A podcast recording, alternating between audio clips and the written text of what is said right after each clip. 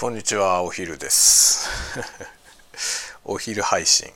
お昼配信で今日は何を食べようかなっていうあたりからですね。何がいいかな。あのやっつけやっつけスパゲッティを食べようかな。やっつけスパゲッティを今から湯がいてそれを食すというところからいってみましょうかね。よし。このねスパゲティを湯がく時の鍋どれにするか問題がありますよね。でかいあのなんだろう。みんなでさ夕食食べる時用のでかい鍋を使うのはね水の量が多すぎるとあれじゃんあのお湯が沸くのに時間がかかりすぎる問題があるあるじゃない。かといってお湯が少ないとひどいことになるじゃん。のでそこそこの大きさの鍋にしました。ちょっとこれであれ？ちょっと待って。ああ。ちょっと待って食洗機が食洗機が一時停止になってたそうだ朝さ朝コーヒー入れたんですよ。朝コーヒー入れながらねそのコーヒーを入れてるところをショート動画にしたんですよね。ショート動画で撮ってあの YouTube のショートに上げたんですよ。それを撮った時に食洗機回ってるとうるさいからって止めたんだわ食洗機を。そしたらそのまま忘れてた。再開するの忘れてて食洗機途中で止まってたわ。慣れないことをするとダメですね。で今ねお湯沸かしてる間にこのつまみ食いつまみ食い作戦はね今日のつまみ食いはこれ何？木村屋のこだわりベーカリー。かりんとうパン。だそうです。何これ？あ何これ？何これ？見た目はあの黒いさかりんとあるじゃない？黒糖のかりんとあの感じなんですよ見た目は。でもパンだ何これ。へんてこな食べ物だな。誰だよこんなの買ってきたのっていうね。うん。これをちょっと食べてみた。ねこれまだ結構残ってるけど賞味期限切れてんじゃんもう。21日までじゃん21日までのやつまだ結構残ってる今日食べなきゃいけないですね。午前中はね仕事はなんだろうそれなりに厄介な話が入ってました。それなりに厄介な話でそれなりに頑張りました。で午後ね午後に一番厄介なやつを午後に回したんで午前中2つぐらいタスクが片付きましたが午後に面倒くせえやつが残ってます。午後はね打ち合わせもあんだよな。なかなかねなかなかなことになってるけどもうなるだけね残業したくないから時間内に終わるように頑張りますよ。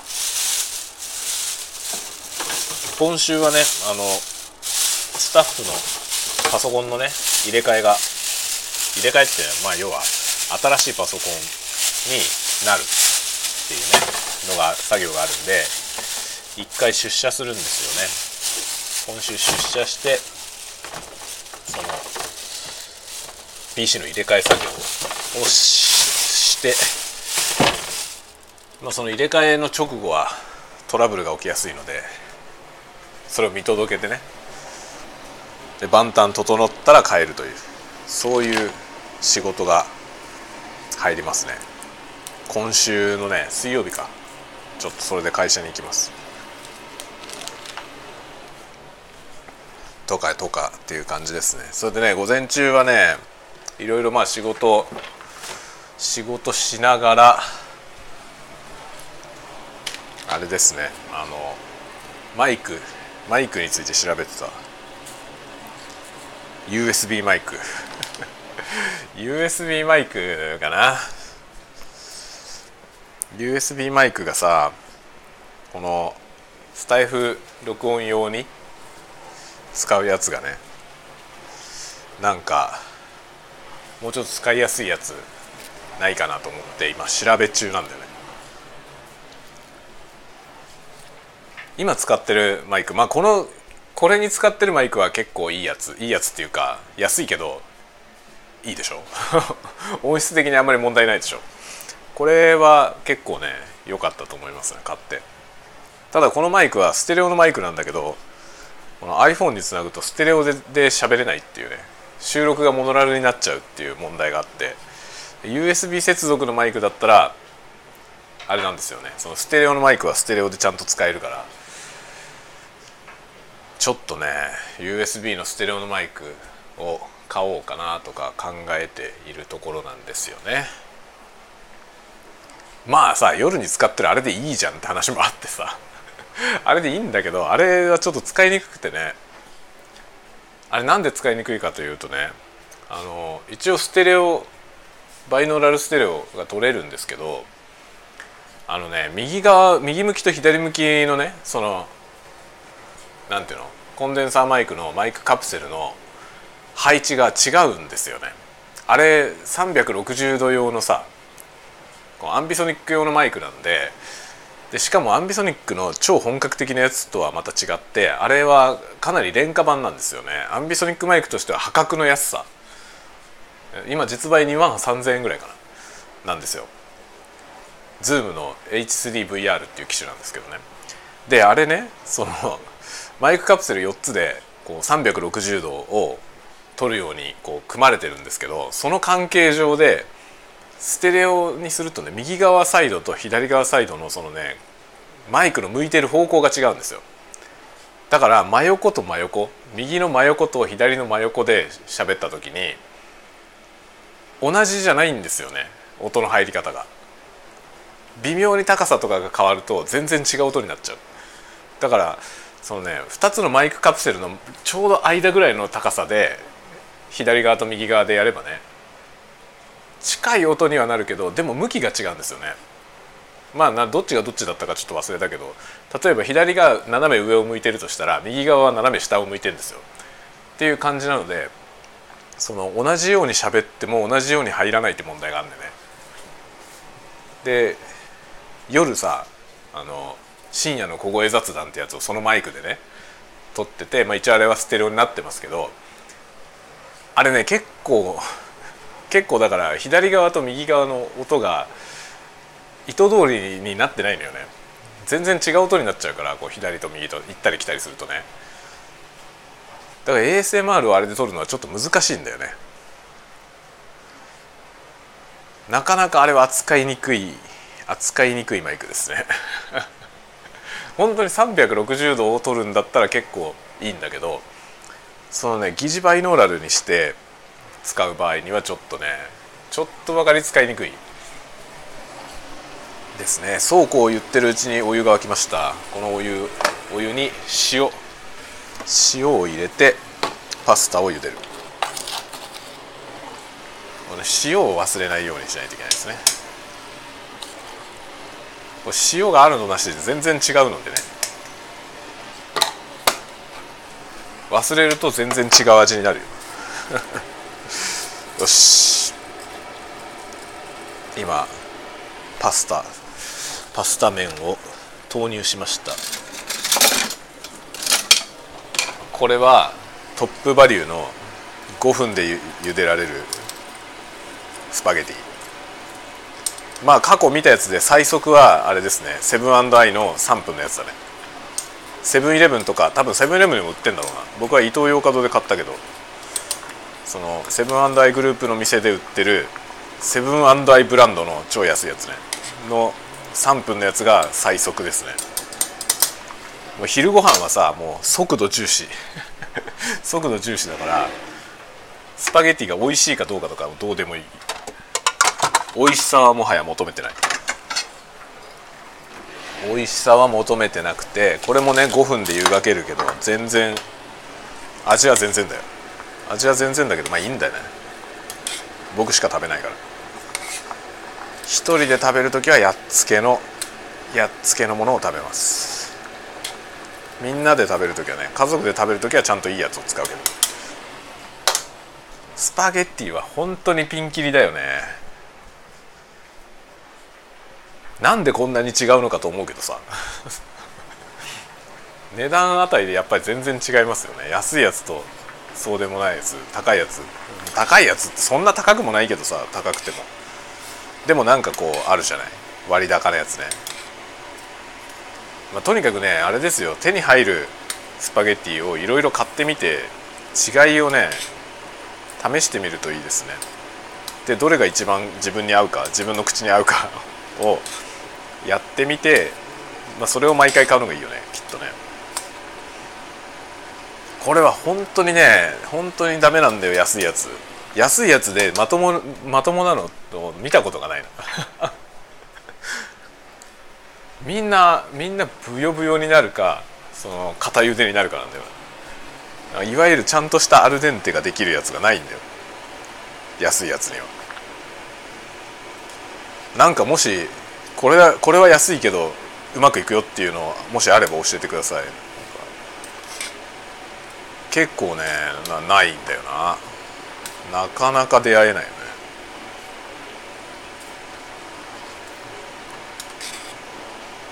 今日はこの安い 安いやつだから。いい加減な5分でできる。5分でできるやつを食べます。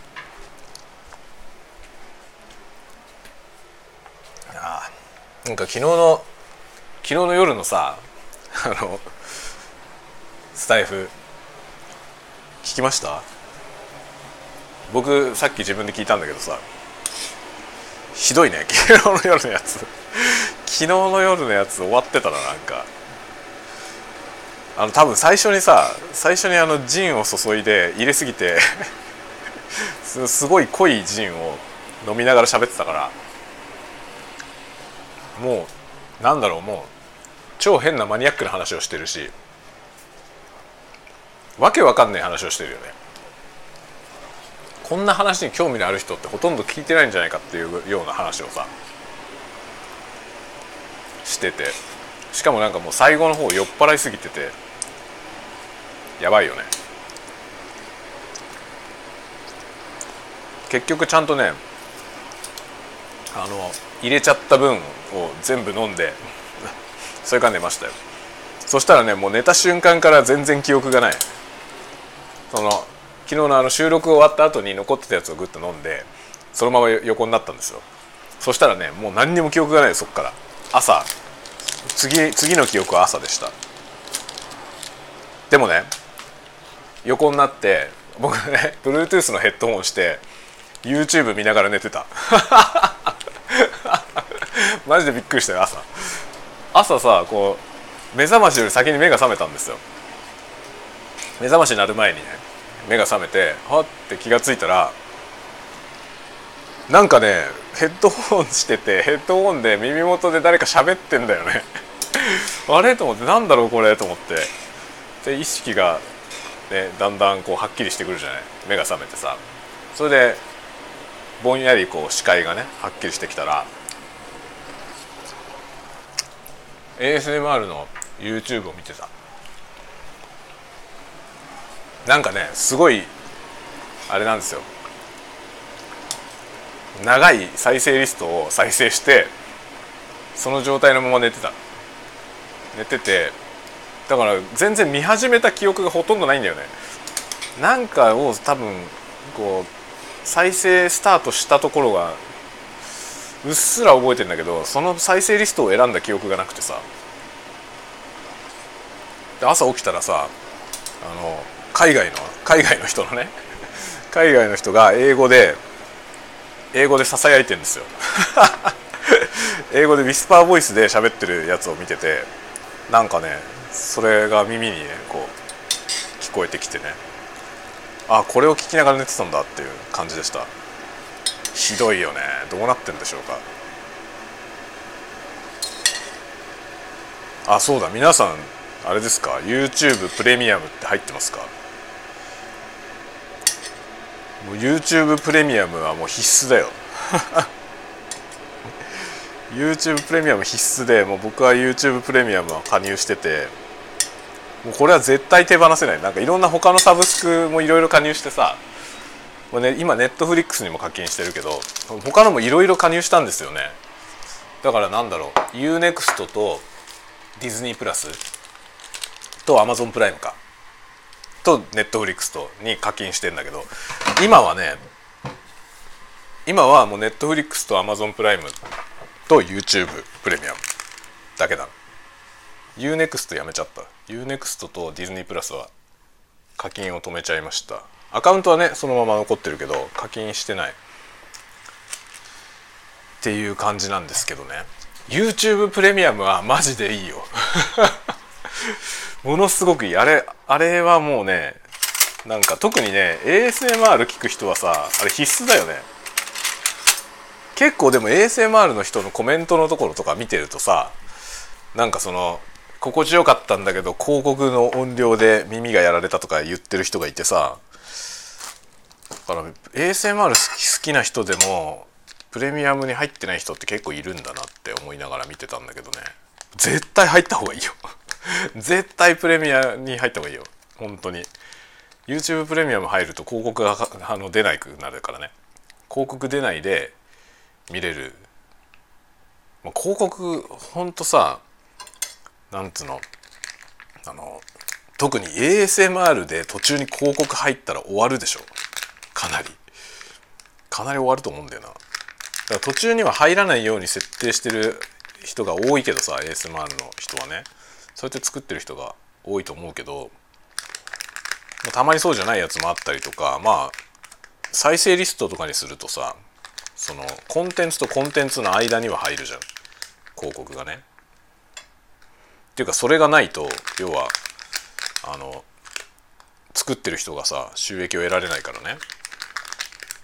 そういうふうになってるわけだけどもうねとてもじゃないけど広告入ってたら楽しめないよね。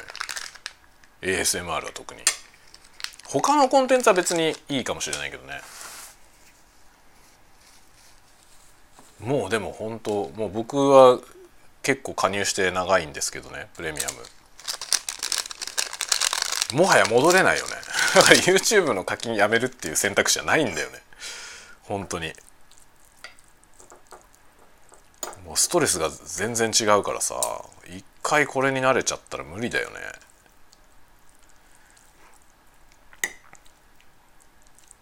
アマゾンはさアマプラとかあんまり見ないんだけどめんどくさいからもう加入してるんだよな。割とさちょくちょくなんかさ無料で無料でっていうか1ヶ月無料みたいなやつやるじゃない。アマアマプラってさ。でその時加入してさ解除し忘れたりするじゃない。でもそのままめんどくせえからいいやってなるんだよね。アマプラほとんど見てないけどね。アマプラほとんど見てないしあとなんだろう。あのアマゾンでも買い物もあんまりしないけど払ってんななんとなく払ってんな500円。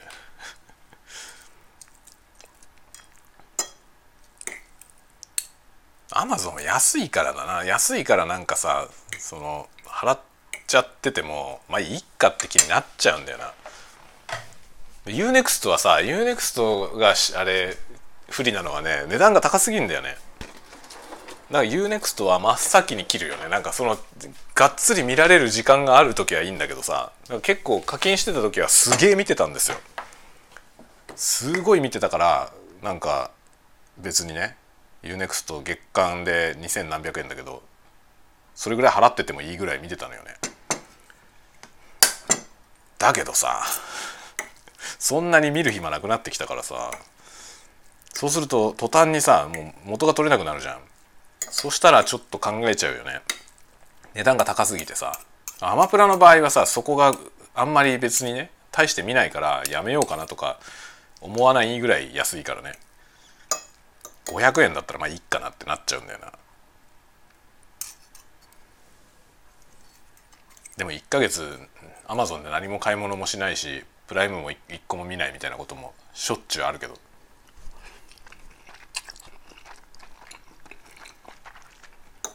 このサブスク何に金払うか問題はあるよね。僕が手放せないのはもうあれだな。スポティファイスポティファイとその YouTube プレミアムだね。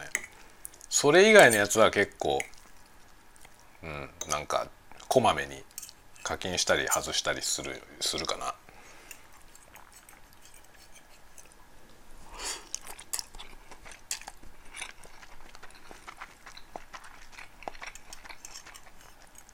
ユーチューブプレミアムは YouTube 見る人は絶対おすすめだよ。広告入ったまま YouTube 見てる人はぜひ検討した方がいいと思う。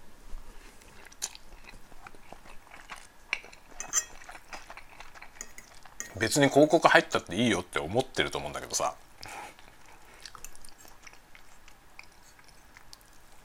試しに1ヶ月払ってみ。試しに1ヶ月 YouTube プレミアム入ってみ。そしたらもう戻れないから。あまりにもストレスがなくて。今までそんなにストレスフルだったんだってことに気づいちゃうよ。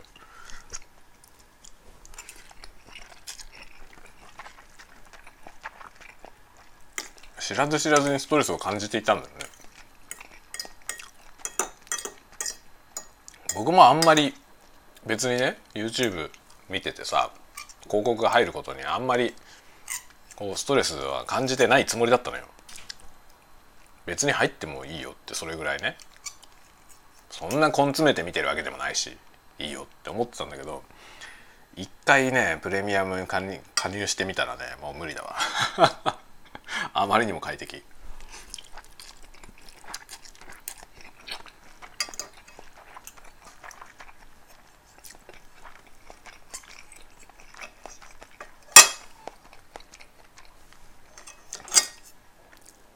まあでも ASMR は本当ね ASMR 見る見る人は絶対加入した方がいいと思うな。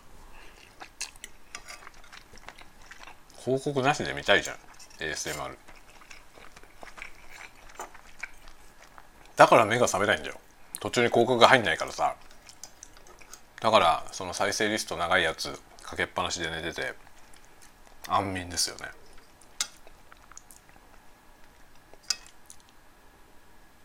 Bluetooth のヘッドホンじゃないと首が締まるからさ。寝返りとか打ってるうちに首が締まるから。あの Bluetooth がいいよ。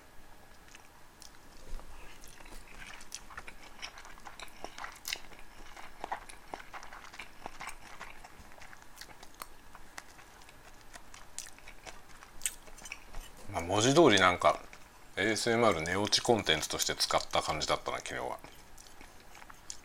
全く最初の1個目から何にも覚えてないけどね速攻寝たと思うなあれ。横になって。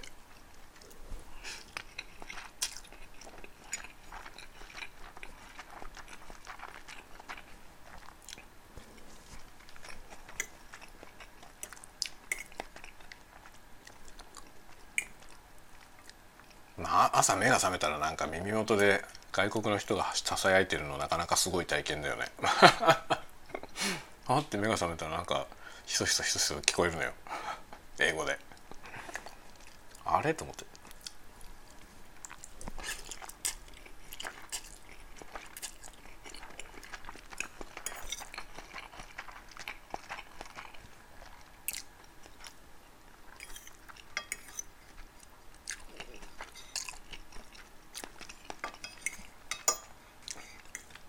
でねあれだ。今朝そうそう。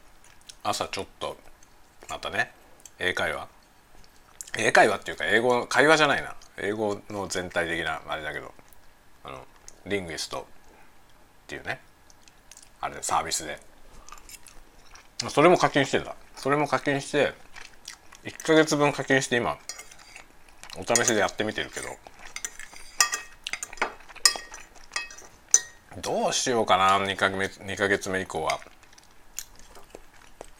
それを引き続き課金して続けるか今ね別の人の YouTube ですごいいいやつがあって、まあ、それをずっと学んでたりするからそっちでもいいかなって気もしてて。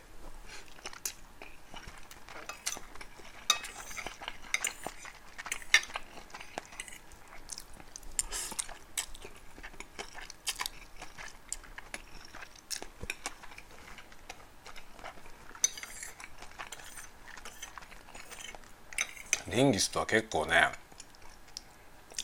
厳しくて土日、まあ、今週ね土日ほとんどできなかったんですよ。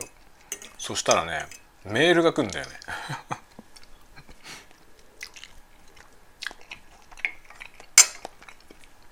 どうしたっつって。お前学習してないみたいだけどどうしたってメールがね一日でも休むと飛んでくる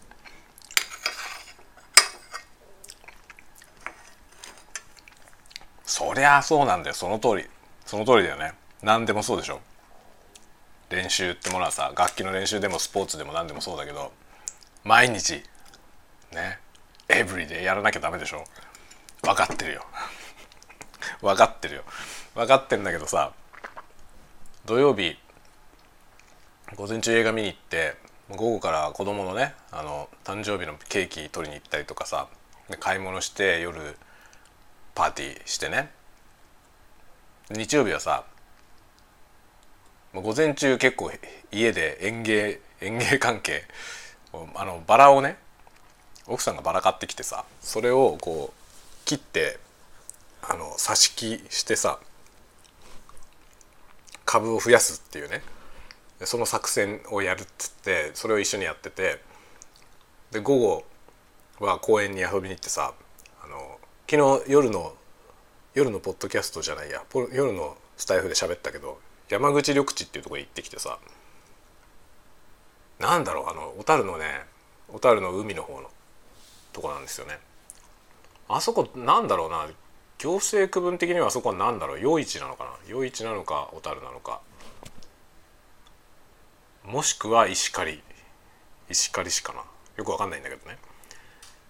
そのとこに行ってきてさ。でその後長沼町の模型屋に行ったって昨日その話をしたじゃない？夜中に。夜中の小声雑談でね。だから一日中そうやって出てたんですよ外に。で家帰ってきてもう夜だしさ。でまあ疲れてたから夜ね。あれ喋って寝たじゃない。だから全然英語やってなかったんですよ。土日2日間ともやってなかったの。そしたらね今朝見たらねメールがいっぱい来てましたよ。お前はどうしたんだっていうメールが。もうね平謝りだよ。ごめんなさいって感じだったよ。サボりましたっていう。サボりました。ごめんなさい。ね。ダメですよサボっちゃ。エブリデイ。例外はなくエブリデイやんないとダメです。厳しいよね。厳しい。リンゲスト厳しいわ。まあそのぐらいでやらないとさできるようにならねえよっていうことだよね。それはその通りだよね。ピアノとかもそうだもんね。ピアノの練習なんてさ1日休んだら3日分戻るとか言うじゃない。3日も巻き戻ると思えよって脅されるんだひたすらね。まあでもこれは本当に一理あるよね。5分でもいいから弾かないとやっぱりね毎日やってることっていうのはやっぱ強いんだよね。毎日だよ。毎日やんなきゃダメです。何でも。一方でさ何ていうの？その自分にねあんまりこうプレッシャーをかけすぎるとそれがストレスになってその対象のことが嫌になってしまうからね。それも良くないみたいなメソッドもあるじゃん。どっちだよって感じだよね。だから理想理想は何のストレスもなくもエブリデイ続けられることが一番いいわけですよね。そういう方向に持っていけるような何て言うのかなメンタリティ。でやるってことですよね。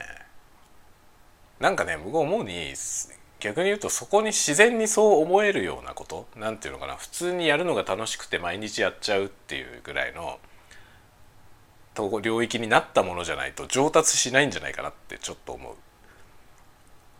ピアノとかもやらされてやって最初はさそうやってやるんだけどやっぱ自分がやりたいなって思ってちょっと暇ができたから触ろうっていう感覚になってった人が上手になっていく人でそういう気持ちがさ全く起こらない。例えば一日休みがあってなんとなくぼんやり過ごしていてね。で時間はまあ取ろうと思えばね取れるけどなんか空いた時間の時にそうだピアノを弾こうって思わない人はピアノやっぱり上手にならないよね。そう思うんですよね。最近だから英語はね僕は英語はちょっと時間空いた時に英語やろうと思えるようになってきたのよ。それはなんか別にやらなきゃいけないっていうそういう感じじゃなくてっていうかやらなきゃいけないようなことは一切なくてさ誰にも何も言われてなくて自分ができるようになりたいなと思っただけなんだよね。そしたらこうほんの少し隙間時間ができた時にあこれをやろうって思えるようになったんですよね。それは自然に何て言うのかなそのセルフプレッシャーはなくできるんですよできるようになってきたの最近過去にこういうことは一回もなかったんですよ。だから過去には僕は英語はできてないんだよね。そういうことじゃないかなと思思ってきたよ最近。やっぱこうマインドがそっちに向かないと何事もさ無理やりやってもねダメだよねっていうのがね最近思いますね。まあ多くの場合はさそんなに理想的な状態にならないからみんな無理やり頑張ってさやるんだけど結局無理やり頑張ってると効率も悪いしその上達のスピードも遅いしあの最悪なも最悪なパターンはさその対象のもの自体が嫌になるっていうパターン。これが一番良くないよね。嫌になっちゃったらもはやさその練習することが苦痛になっちゃってさ苦痛になっちゃうともういやいややるから伸びないしさ。で伸びないからさらに嫌になるじゃん。練習しても上手にならないってなるとさモチベーション維持できなくなってくるでしょ、まあ、悪循環も悪循環でね。やっぱり自分の自発的な自発的なモチベーションが湧き出てこないとやっぱ何事も上達は難しいよ。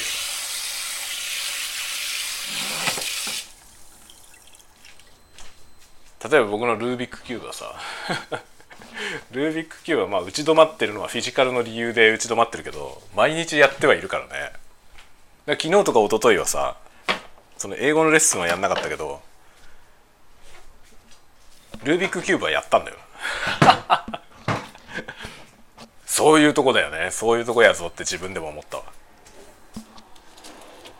それが僕がなかなか英語喋れるようにならない理由だよ。だんだん見えてきたよね。そういうことがね。何歳になってそんなこと言ってんだよっていう感じだけどね。もう僕なんか40代も半ばでさなんかデザート食おうかな。デザートはこれだな。アイスモナカ。アイスモナカを食べます。アイスモナカね買ってきたけど子供たちが食べないんだよな面白いよね。他のアイスキャンディーとかいろいろ買ってきててそっちは子供たちが食べてるけどアイスモナカ僕しか食べないから安泰ですね。買ってきても僕の分ちゃんと確保されてる。うん美味しい。他のものは本当もう。お菓子とかなんか買ってきてもさみんな食われちゃうからさお菓子買ってきて楽しみにしてるじゃない。このこれをね来週仕事の合間にね食べようかなとかって言って置いとくじゃない。それでさあ食べようかなと思ったらもうないからね。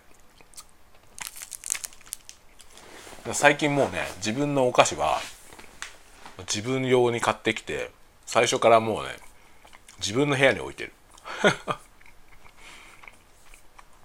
そうしないと子供らにみんな食われちゃうから。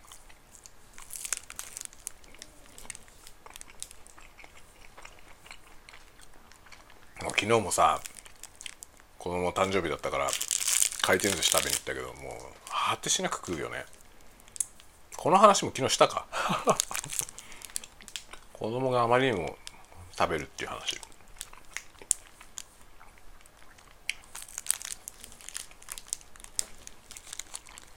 アイスモナカうまいよね。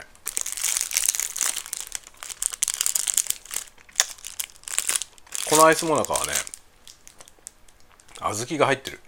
小豆が入ってるやつ。小豆とこのバニラアイス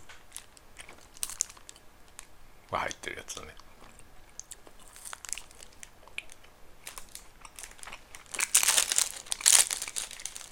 うまいね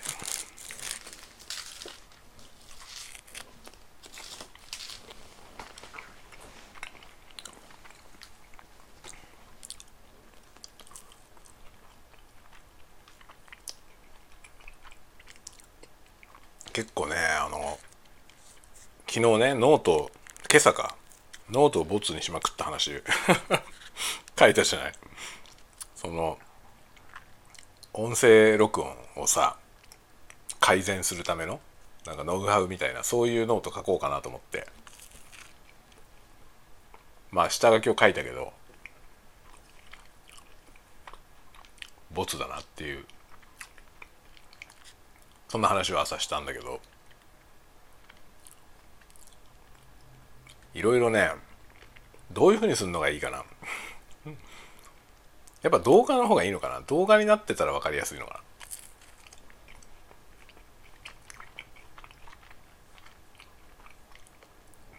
結構いろんなノウハウがあってさまあポッドキャストとか。ポッドキャストとかどうなんだろう。最近やる人が増えてるイメージはあるけど。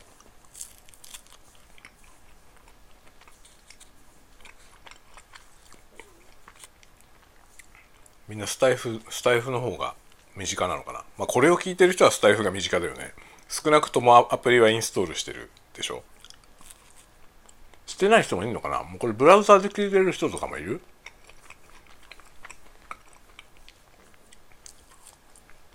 ブラウザーでも聞けってまあなんだろう。パソコンで仕事してる人はブラウザーで聞く方が便利だよね。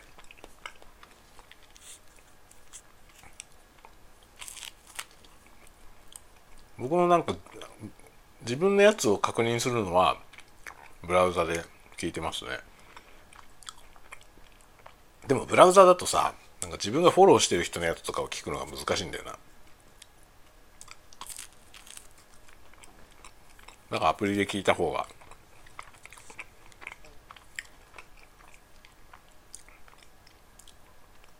あでもね僕ね そうそう。僕スタンド FM さ自分のこともフォローしてるんですよ。自分のコンテンツも見えるようにしたいから。でフォローしてたんですけど外そうかなと思って自分。っ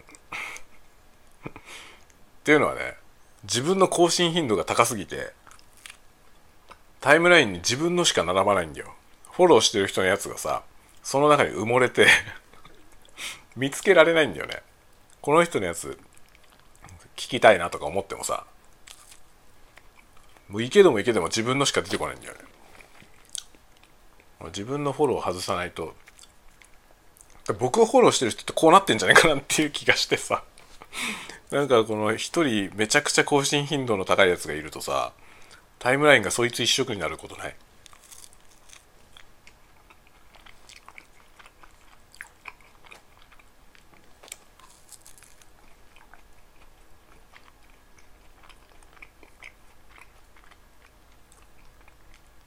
なんか YouTube とかもそういう傾向があるみたいでもう更新頻度は高い人のチャンネルはさリムられやすい リムられやすいっていう話あるよね。僕はそんなに更新頻度の高い人のチャンネルを登録してないからあれだけどさまあ通知とかオンにしてたらさめちゃくちゃうるさいってことあるよね。そのしょっちゅう更新する人のやつ通知してたらね。まあ、僕は今通知来るようにしてる人はほんと3人ぐらいしかいないから。あれだけど。でもね結構更新頻度が高い人を通知をねもらもらうようにしてるからね。割とね週に34回通知来るよねその人のやつが。週に34回アップしてるから。すごいよな。週に34回もいろんなタイプのコンテンツを次々に作るってあれすごいよな。なんか編集とかをどうやらアウトソースしてるらしいんだけどね。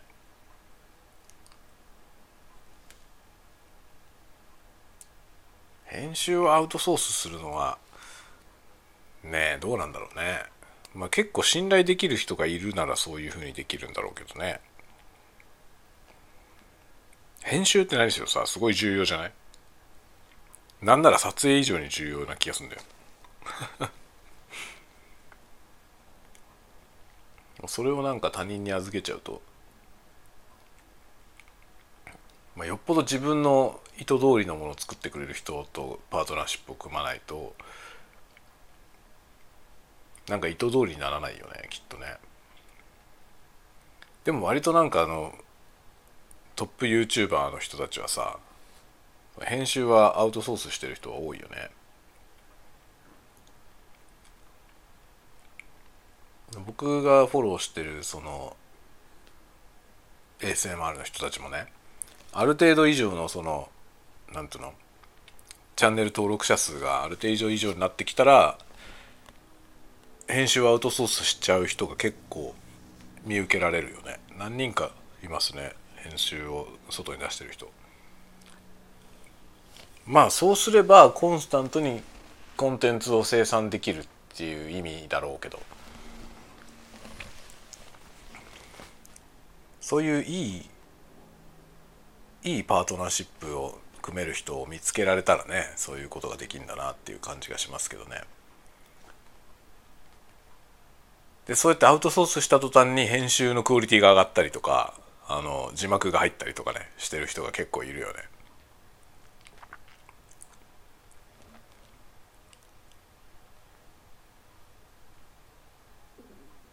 編集は本当にめんどくさいよな めんどくさいんだよなだ僕の場合はなんか映像編集よりもそのその前の音の処理がめんどくさいんだよね。そこがすごく手間がかかってるのでそこはちょっとアウトソースできないからな。自分で納得のできる音にしたいから。なかなかね。結構だから1個コンテンツ作るのに時間がかかるんだよね。まあでも字幕アウトソースしたいな。字幕作るのがほんと大変なんだよな。あれなんか字幕エディターもうちょっと使いやすいやつなんかサードパーティーとかで出てないのかな？YouTube 字幕エディターみたいな。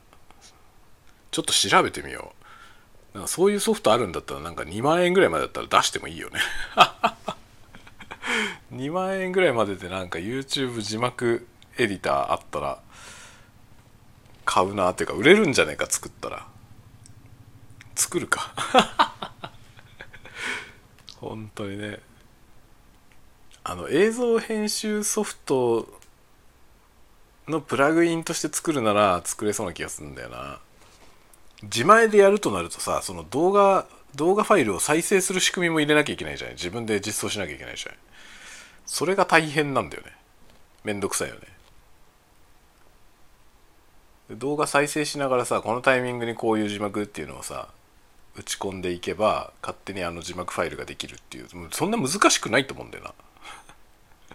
そんな難しくないよな。作れんじゃない？作れるしプラグインとしても作れるしスタンドアローンアプリとしても作れそうだね。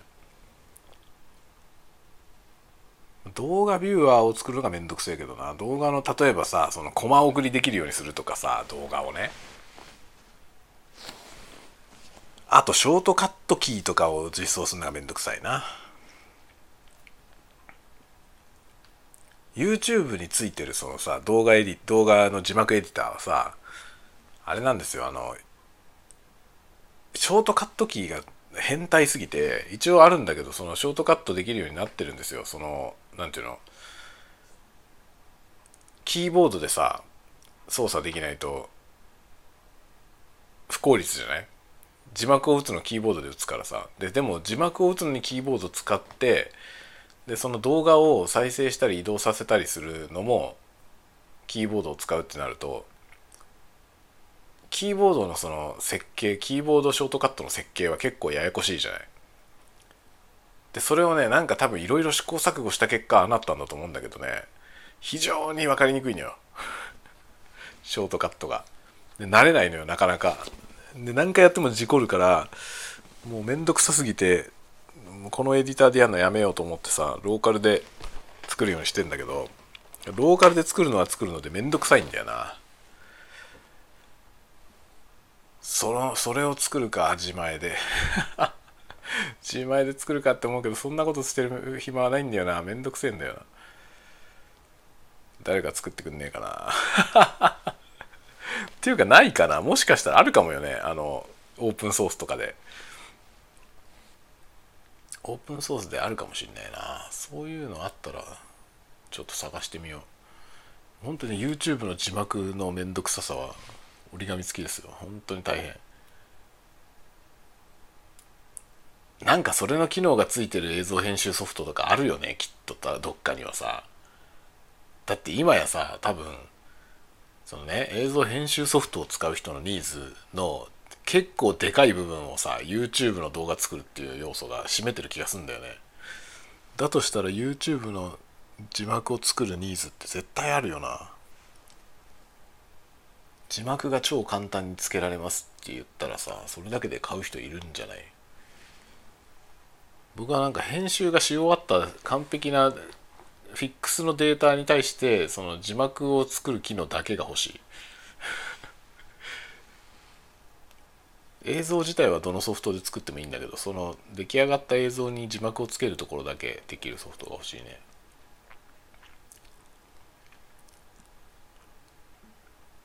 1万円1万2800円とかそれくらいだったら買うよね。売れるだろうな。それぐらいだったら多分日頃字幕を入れて YouTube 作ってる人は買うよね。めんどくさすぎるから。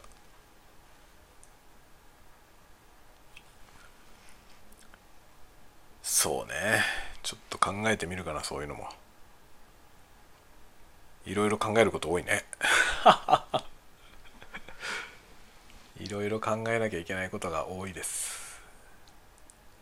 いいことだね。考えなきゃいけないことが多くてその日々さいろんなこと考えてね。で一つ結論が出たらまあ次に次のトピックがすぐ控えててさ。そういう状態で日々を生きているとさあんまりなんかこう気持ち的にね年取んないよね。って気がするよね。どうなんだろう。そんなことないのかな。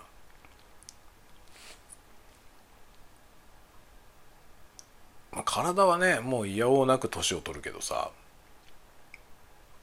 だけどあんまりこうなんていうのかな。精神的な部分はね僕は全然年取ってるイメージがないんだよね自分で。自分でなんかその年齢的には僕は結構もうもう結構来てるけどさ。もう結構来てるけど自分の意識として全然そんな気がしなくて、まあ、だから大人げないって話はあるかもしれないけどね。そういう感じなんだよな。まあ日々なんか考えることがあって落ち着く暇がないから落ち着きのない大人に なるんだろうな。その落ち着きのなさみたいなものがなんていうの若さ若さにつながってるような気がする。とかいうまあどうでもいいような話をしつつ午後の仕事に戻っていこうと思います。今日は月曜日か。月曜日でもう教育相談週間は終わったのかな子どもたちの。教育相談週間が終わってたら6限があって帰ってくるのが遅いはずだけどそうじゃなければ、うん、そうじゃなければ早く帰ってくるな。はいそんなわけでではでは皆さんも午後頑張ってお過ごしください。というかこれを午後に聞かれる方が多いかな。どうですかね。これ生配信じゃないからね。限りなく生と同じ撮り方をしてますが生ではないので。えー、そんな話でございますね。ではではではまた。また夜にでもお会いしましょう。今日は何なんだろう。なんか動画作るかな。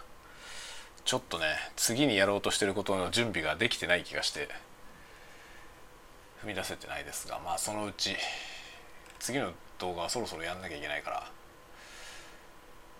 まあそろそろ頑張ります。ではではではまた後で。じゃあね。